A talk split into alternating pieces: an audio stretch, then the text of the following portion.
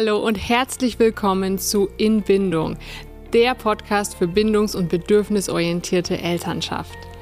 Wir wollen dir helfen, das Herz deines Kindes zu verstehen, Leichtigkeit in deiner Erziehung zu finden und Gott mit neuen Augen zu sehen, damit ihr als Familie in tiefer Verbundenheit leben könnt. Zusammen sind wir vier Pädagoginnen, Christinnen und Mamas und wir freuen uns, dass du heute hier mit am Start bist. Heute sind wir zu dritt. Junita Horch, Anna Born und ich, Julia Wanicek. Und wir sprechen heute über das Thema Lohnt es sich? Die Früchte bedürfnis- und bindungsorientierter Erziehung.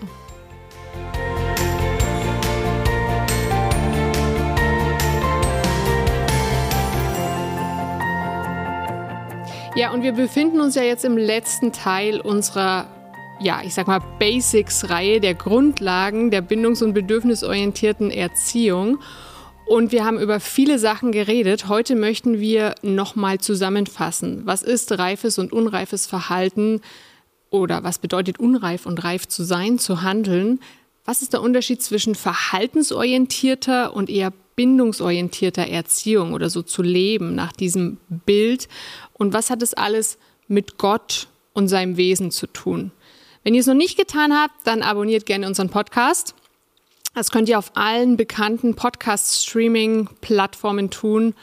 Ähm, ja, das hilft uns. Tut das gerne. Ja. Jetzt haben wir so viel, die letzten acht Folgen darüber geredet, was bindungsorientierte Elternschaft ausmacht. Und für mich ist das einfach ein Lebensprinzip geworden. Es ist nicht einfach irgendwie ein Methodenkoffer, sondern oder kein Werkzeugkasten, sondern es ist für mich eine Lebenseinstellung, wie ich Menschen sehe, wie ich Gott begegne, wie ich meinen Kindern begegnen möchte. Und in Sprüche 4:23 heißt es: Mehr als alles andere behüte dein Herz, denn daraus entspringt das Leben. Behüte dein Herz und daraus entspringt das Leben. Und ich glaube, wir haben in vielen Episoden genau das versucht rauszuarbeiten. Was, wie unser Herz in all dem inkludiert ist, wie verletzlich unser Herz ist, was in unserem Herzen so abgeht. Und Gott möchte so gerne, dass wir unser Herz schützen, weil daraus entspringt das Leben, daraus entspringt das Potenzial. Und die Frage ist dann auch, wie, wie können wir dieses Leben entspringen lassen aus unseren Kindern? Genau, also von innen heraus, das haben wir erklärt in den letzten Folgen, aber oft lernen wir nur reifes Verhalten von außen. Wir versuchen von außen diesen reifen Anschein zu machen. Und da fällt mir ein guter Vergleich ein. Ich habe den auch schon mal benutzt. Es gibt, äh, wenn ihr, ich weiß nicht, ob ihr Avocados mögt. Ich, liebe, ja. ich liebe Avocados auch. Und ihr kennt es dann bestimmt, dass ihr im Supermarkt eine mit nach Hause nehmt und denkt, die ist perfekt, so der Grad der Bräunung, ja, an der mhm. Schale. Also sie, je nachdem welche Sorte, sie ist so ein bisschen weich, ja, also genauso wie es sein soll. Sieht wunderbar aus. Und dann schneidest du sie auf daheim und dann kommt dir schon so ein stinkiger, fauler Geruch entgegen.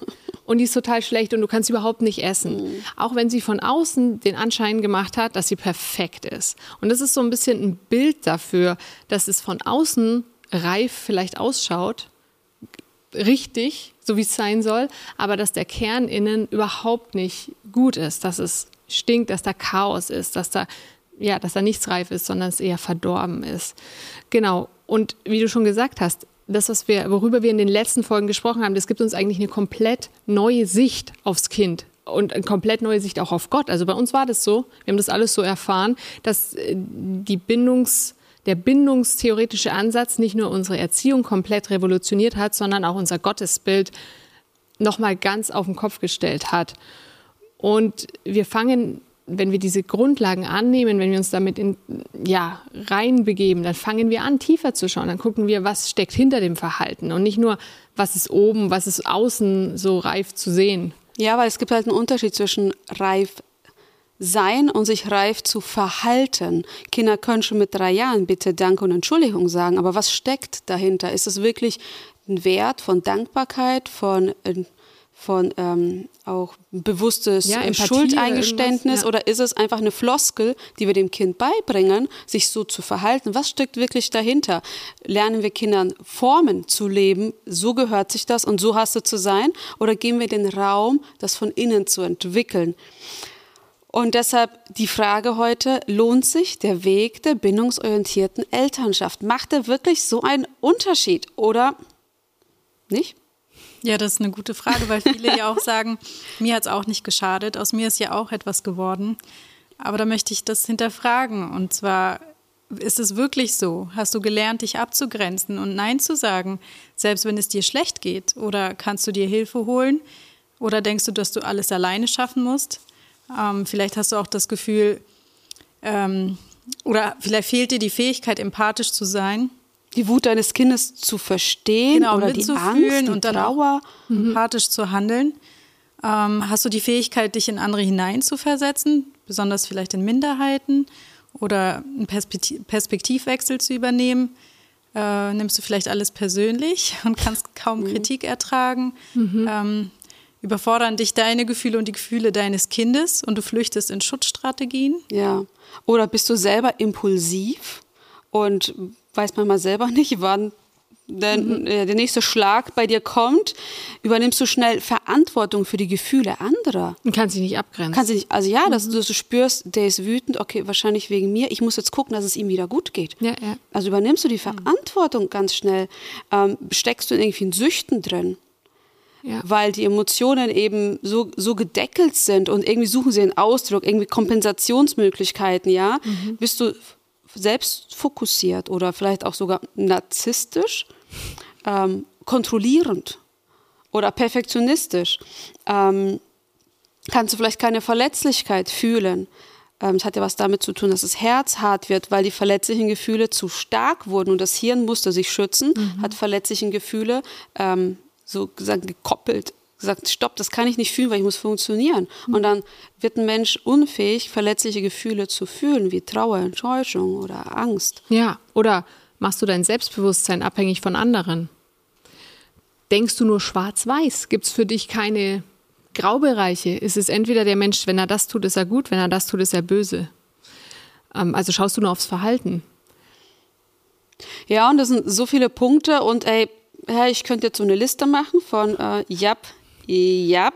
Genau, wir finden ah, uns da auch. Jap, ah. Ja, das ist auch völlig okay. Ist auch vollkommen okay, weil es ist ein Reifeprozess, wie wir da einfach gesagt haben. Die, wir reifen alle, wir gehen, aus dieser Unreife wachsen wir alle hinaus. Und wir bleiben alle mehr oder weniger in der Unreife stecken, ja. erstmal und haben dann mehr oder weniger auch aufzuarbeiten. Und oft beginnt es, das haben wir auch schon öfters gesagt, dann, wenn das erste Kind da ist. Ja. Und gleichzeitig haben wir das Potenzial, genau, weiterzureifen ja, ja. genau. Alter. Und es ist schon mal ein richtiger Fortschritt zu sagen, ja, ich nehme leider alles persönlich, was um mich herum passiert, weil dann Veränderung passieren kann. Weil du es erkannt hast. Weil du es erkannt hast. Also es ist mega, das darf man feiern. Wenn man das sieht, darf man feiern und dann den nächsten Schritt gehen. Ich finde es so spannend, die, die, Geschichte, also mit der Avocado, schon häufig erlebt und sehr geärgert. Ähm, und Jesus hat auch so eine ähnliche Begebenheit, beschreibt er in Markus Kapitel 11. Da heißt es, als sie am nächsten Morgen Bethanien verließen, hatte Jesus Hunger. Ja, die Avocado. Ja. Von weitem bemerkte er einen Feigenbaum mit vielen Blättern. Er ging hin, um zu sehen, ob auch Feigen darin waren. Aber der Baum trug nur Blätter, denn es war nicht die Jahreszeit, in der es Feigen gab. Da sagte Jesus zu dem Baum, nie wieder soll jemand von deinen Früchten essen. Und die Jünger hörten seine Worte. Diese Geschichte ist eigentlich richtig weird. Also ja, man denkt sich, hä? Richtig weird. Ja. Also er geht zu einem Baum, richtig schöne Blätter, so dass man denkt, hey, da muss eine Frucht sein. Weil wenn dieser Baum diese so Blätterpracht hat, ist eigentlich das Zeichen, dass es auch Früchte trägt.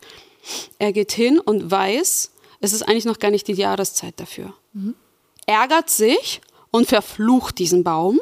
Und wenn wir weiterlesen, wissen wir, dass der Baum am nächsten Tag einfach tot ist. Mhm. Der ist vertrocknet. Und das ist so eigenartig, diese Geschichte. Und doch lehrt die uns, finde ich, so viel, gerade finde ich, über diese ähm, echten Früchte, die in uns entweder wachsen, also dieses Schein oder Sein. Weil wir häufig in unserer Elternschaft ganz schnell reifes Verhalten wollen. Wir wollen ganz schnell Unabhängigkeit. Wir wollen ganz schnell soziales Benehmen. Wir wollen ganz schnell Gefühlsregulation und Impulskontrolle und all das und greifen zu Methoden, damit das auch schon mit kleineren Kindern klappt, mhm. dass ja, die, dass bei manchen Kindern funktionieren sie, ja, und dann habt, gibt es sehr brave, sehr angepasste, sehr artige Kinder und das ist für mich wirklich wie so ein Baum mit diesen, mit diesen wunderschönen Blättern und man denkt, boah, krass. Aber wenn man tiefer guckt, dann gibt es keine Früchte. Mhm. Oder bei der Avocado, dann wird es faul. Und bei, bei mir selber habe ich gemerkt, oh, da ist faul. Ne? So wie den Beispielen, die wir jetzt aufgezählt haben, was, wo ich bei mir selber vieles gemerkt habe, was, was ich selber nie entwickeln konnte, weil mir gewisse Dinge einfach gefehlt haben, dass ich sie entwickeln konnte. Mhm. Und Jesus macht mir Mut. Er macht mir wirklich so Mut, dass ich ähm, dass ich diesem Reifeprozess Raum gebe, dass ja. es nicht darum geht, den Schein zu wahren. Der schönste, der beste genau. Baum zu sein. Ja, das ist, sondern ihm, ihm geht es wirklich um Tiefgang. Er will, er will Echtheit. Er will, er will, dass, wenn man da zu, wenn man zu dir kommt, dass man einen echten Menschen sieht und ja, Authentizität hat. Ja. Und nicht ähm, Hauptsache nach außen hin. Das nennt die Bibel ja auch Heuchelei. Ja, genau. Mhm. Deswegen lass uns mal schauen, was bedeutet es, reife Früchte zu haben, die wir mit der bindungsorientierten Erziehung ja auch so ähm, anstreben und ich, ich würde persönlich als Mutter behaupten, auch jeden Tag einfach einüben. Ja, sodass wir sie irgendwann ernten. Ja, sodass wir sie ernten, dass sie wachsen können, ja. Ja, also zum Beispiel Bedürfnisorientierung würde dann heißen, dass wir auch lernen oder dass wir den Kindern beibringen, ihre Bedürfnisse zu kommunizieren. Und das heißt nicht, dass wir ihnen alle Wünsche erfüllen, sondern dass sie merken, was ist mit mir los, was brauche ich. Brauche ich Nähe, brauche ich, keine Ahnung. Ja, anstatt stell dich nicht so an, ja. sondern, mhm. okay, was ist das, was in dir los ist? Genau. Jetzt sei nicht lieber lieb, brav und angepasst, sondern was, was ist in dir und was brauchst du? Genau, was, was fehlt dir gerade? Wirklich. Ja. Das ist dann nicht vielleicht das Vordergründige, ich brauche jetzt dieses Spielzeug, nein, das ist was anderes dahinter. Du brauchst vielleicht Aufmerksamkeit oder ja, sowas. Oder Nähe, genau. Also, dass man einmal lernt, diese Bedürfnisse zu kommunizieren. Das heißt, erstmal bei sich selber auch wahrnehmen zu mhm. lernen und nach außen hin zu kommunizieren und dafür auch gerade zu stehen, zu sagen, hey, ich brauche das jetzt aber. Ja, ja. Aber das hat ja auch dann noch gleichzeitig was damit zu tun, dass man einen festen Selbstwert entwickelt, weil, genau, weil das, was in mir ist, es ist okay. Es wird nicht bewertet und es wird nicht beschämt, beschämt sondern es ist okay, was, was da ist. Genau. Aber es, es, es bringt so viele Früchte. Es, es hilft mir, wenn ich, mich, wenn ich mich nicht schämen muss dessen, wer ich bin, dann kann ich auch andere Meinungen aushalten, wenn ich erwachsen bin. Dann muss ich nicht denken, ach, der ist ja dumm, wenn der anders denkt. Oder dann, dann bin ich falsch, wenn der denkt. Wenn ich jetzt sage, wenn ich sage, dem seine Meinung gilt auch, dann, dann ist ja meine falsch sondern dann kann ich aushalten, dass es mehrere Meinungen gibt. Ja, diese Dissonanz auszuhalten ist extrem schwierig mhm. und sie erfordert einfach eine, finde ich, eine richtig große Reife, dass man zwei Dinge nebeneinander stehen lassen kann und nicht ja. das eine vom Tisch wegwischt äh, sofort. Genau, und ich meine dann auch der reife Umgang mit Gefühlen. Ist dann eine weitere Folge. Da haben wir ja auch ganz ausführlich drüber gesprochen, der vorletzten Folge oder so. Ja. Ja, eben, dass man auch an das Gute des Menschen glaubt. Ähm, ich merke das immer so bei meinen Kindern. Ich finde das so schön.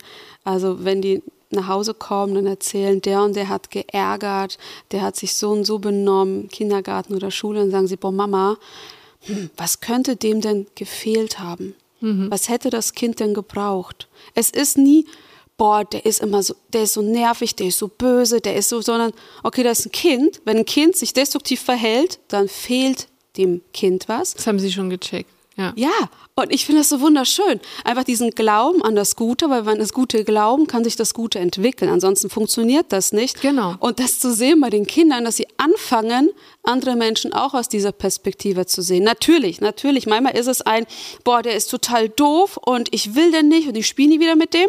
Aber das sind dann wieder die Schutzpanzer, die hochfahren. Mhm. Aber wenn die wieder langsam runterfahren, das Kind sich entspannt, dann wird es fähig, auch wieder zu denken, boah, was, was, hätte der denn gebraucht? Ja, auch wieder an den anderen zu denken. Ja, und sich da mit dem anderen wieder zu versöhnen und Ab einem gewissen Alter natürlich. Ab einem gewissen ja, Alter natürlich, aber ich, ich ab, und es ist so schön, die Früchte bei den eigenen Kindern zu sehen, dass sie von alleine auch auf diesen Gedanken kommen, von Zeit zu Zeit, von was bräuchte mein Gegenüber, mhm. wie könnte ich ihm helfen, ähm, da ja für sich selber einen besseren Umgang zu finden oder ja. Genau, ja. ja. Wo ich das jetzt so höre, da kommen, ploppen bei mir ganz viele Erfahrungen auf, die ähm, ich so mit meinen Kindern auch machen konnte. Und ja, eine Erfahrung, das war ganz am Anfang, als wir ähm, auf bindungsorientierte Erziehung umgestellt haben. Wir waren noch so ungewiss.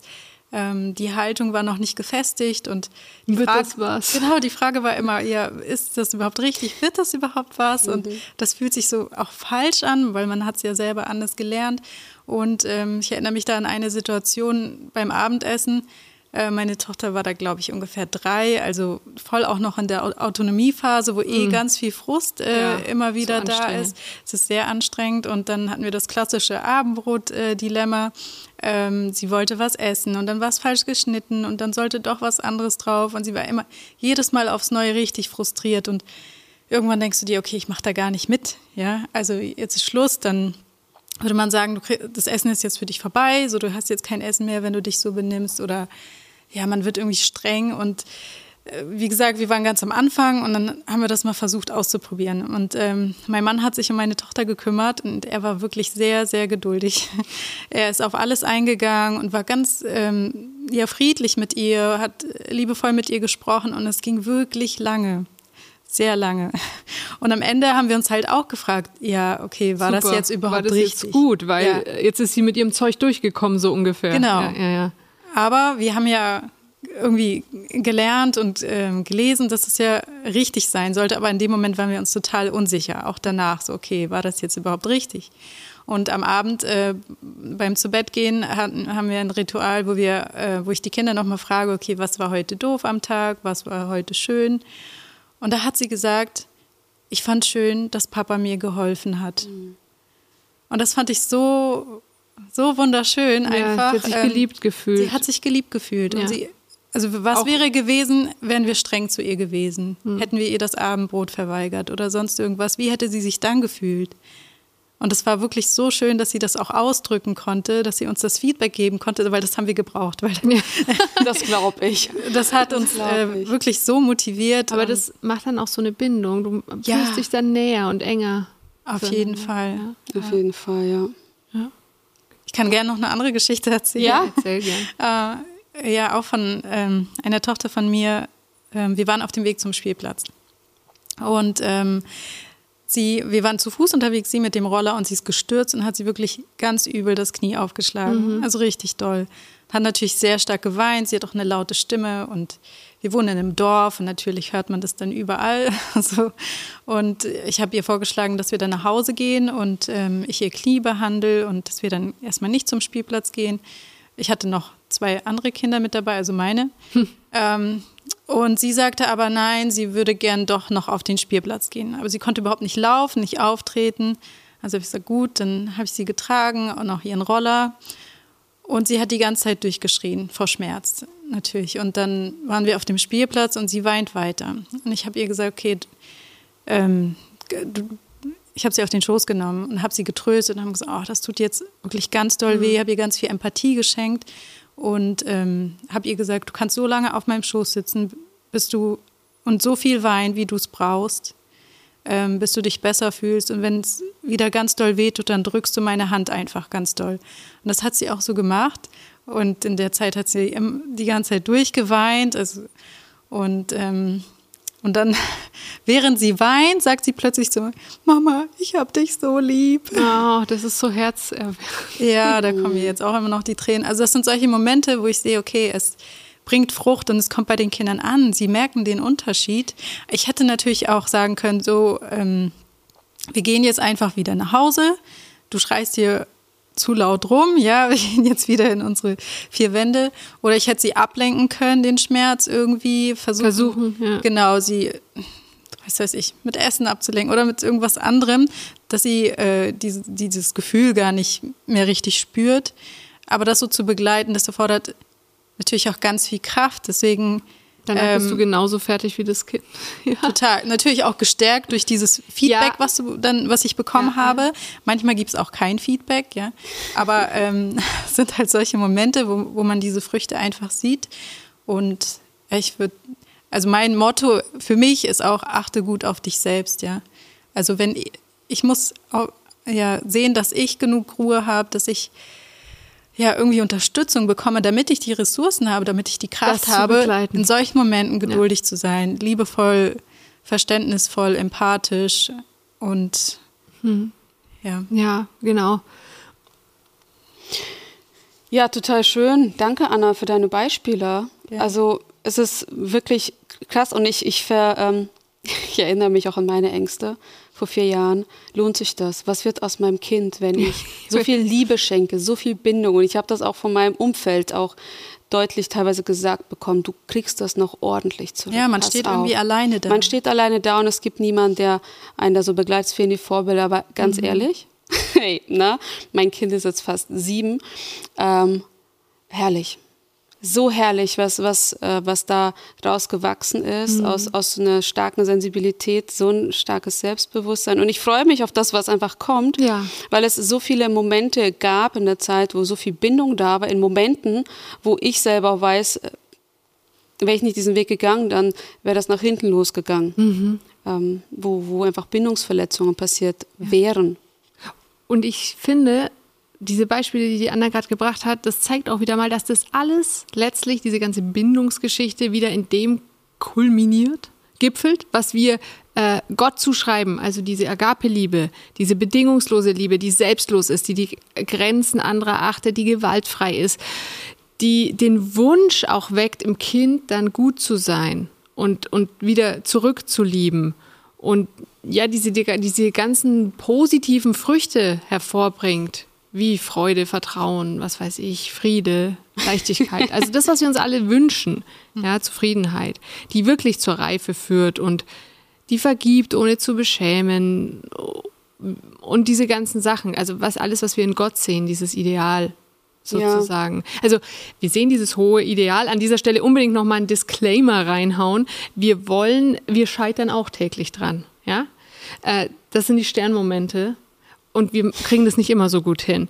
Aber wir wollen uns an diesem hohen Ideal ausrichten und nicht an dem verhaltensorientierten, autoritären Stil. Naja, den wird schon nicht schaden, sie werden ja auch irgendwie groß. Genau, und wenn ihr da noch Unterstützung möchtet, möchte ich euch nochmal darauf hinweisen, wenn ihr von unserer Erfahrung, unserer Expertise profitieren möchtet, schaut auf inbindung.de, da haben wir auch noch mehr Angebote äh, für euch. Ja, ja. Also lohnt es sich, den Weg zu gehen. Wir haben gesagt, was, was ist, wenn, wenn wir den Weg nicht gehen? Ähm, was, was passiert da un, unter sagt man, unter der Oberfläche? Un, unter der Oberfläche, ja, was passiert da wirklich? Da dürfen wir einfach sensibel dafür werden. Und was wollen wir eigentlich? Und ich glaube, es lohnt sich, weil Kinder macht es stark, wenn, wenn wir sie mit Bindung sättigen, wenn wir alle Gefühle sehen dürfen, wenn wir Abhängigkeit erlauben, Verletzlichkeit zulassen, wenn wir ihnen Wurzeln schenken und Flügel, wenn wir Unreife mit Gnade begegnen. Das sind so coole Tools. Und wir haben die letzten acht Folgen darüber geredet. Wir haben versucht, euch eigentlich eine Landkarte zu malen was so wichtig ist in dieser Kindesentwicklung zu sehen. Und wir haben nicht alle Themen angekratzt. Und ich weiß, wir haben so viele Themen angekratzt, dass man gleichzeitig tausend Fragen hat. Wahrscheinlich auch während der Folge unendlich viele Fragen. So, ja, aber Leute ja, genau, es so gibt 100, vor der Folge und genau. so, ja, aber, aber, aber. Absolut, absolut. Und ich, wir wollen euch kein Werkzeug geben, wir wollen also kein Rezept geben, weil jede Familie ist einzigartig, jedes Kind ist anders, sondern vielmehr eine Landkarte. Ja, da gibt es die Unreife zu verstehen. Es gibt viel über Emotionen zu lernen, über, über die Verletzlichkeit, was es mit uns macht, über die Bindung, wie was ist wirklich tiefe Bindung, über was macht Trennung mit uns und was ist eigentlich alles eine Trennungserfahrung. Ähm, was ist Frust? Was ist Frust? Ja, und wie geschieht Potenzialentfaltung? Was ist eigentlich mit dem Gottesbild? Wie ist Gott? Wie begegnet mir Gott? Und wie kann ich auch eine Beziehung zu Gott heilen, dass ich wirklich in der Erlösungsgewissheit ruhen kann? Also es sind so ganz viele Facetten auf dieser Landkarte. Wir werden noch mehr entdecken und wir wollen mit euch in den nächsten Folgen auch ganz viel ähm, noch praktischer gehen und noch mehr äh, Facetten aufmachen, sodass immer mehr Klarheit entsteht. Wie lebe ich bindungs bindungsorientiert, weil Bindung ist die Essenz unseres Seins. Gott ist Bindung und wir brauchen Bindung als unser tiefstes Bedürfnis. Genau. Alle bisherigen Folgen sind abrufbar auch in der Mediathek von Hope TV. Da könnt ihr uns live sehen. Ansonsten in unserem Podcast dann auditiv. Und das war ist eigentlich so das Ende unserer BO-Reihe. Ja, Grundlagenreihe. Grundlagenreihe. Es geht aber auf jeden Fall spannend weiter. Das war eine Folge von Inbindung. In Verbindung leben mit meinem Kind, mir selbst und Gott. Ja, ich freue mich oder wir freuen uns, dass du dich auf den Weg gemacht hast, diesen Weg mit uns zu gehen und wir freuen uns auf das nächste Mal mit dir.